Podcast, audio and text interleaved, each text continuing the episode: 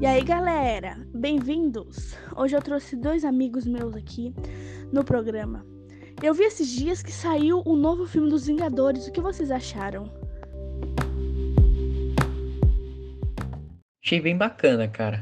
Acho que eles aproveitaram muito do que tinham e criaram um final muito bom. Concordo até uma parte. Eu acho que o filme foi muito longo e tinha umas cenas muito demoradas que não tinham necessidade, mas a atuação e os efeitos especiais estão impecáveis. O filme é muito bom.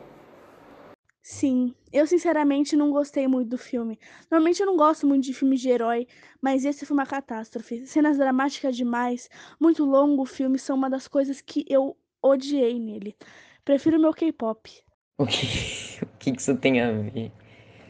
Não acho K-pop ruim mas o público dessas bandas são muito agressivos, o que faz com que outras pessoas odeiem esse tipo de música. Na minha opinião, K-pop é bem ruim mesmo. As músicas não me agradam, as letras também, a batida não me prende, mas é só minha opinião. Eu acho que prefiro rock alternativo. Eu não tenho uma grande preferência musical. Eu ouço qualquer tipo de música, menos o funk. Que eu acho que as letras são muito ofensivas e o ritmo é uma porcaria, por ser sempre o mesmo.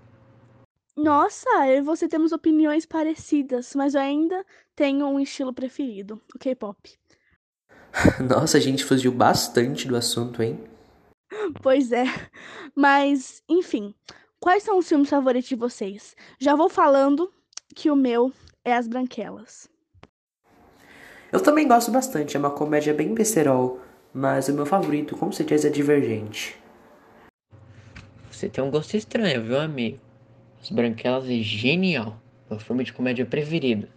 Mas de todos os filmes que assisti, o que eu mais gostei foi o Jurassic Park. Não é que eu não gosto, é que eu prefiro filmes de ação, de terror, tipo Jogos Vorazes, Invocação do Mal, esse tipo de coisa mesmo. O meu também é terror, eu gosto muito. Raramente eu fico com medo.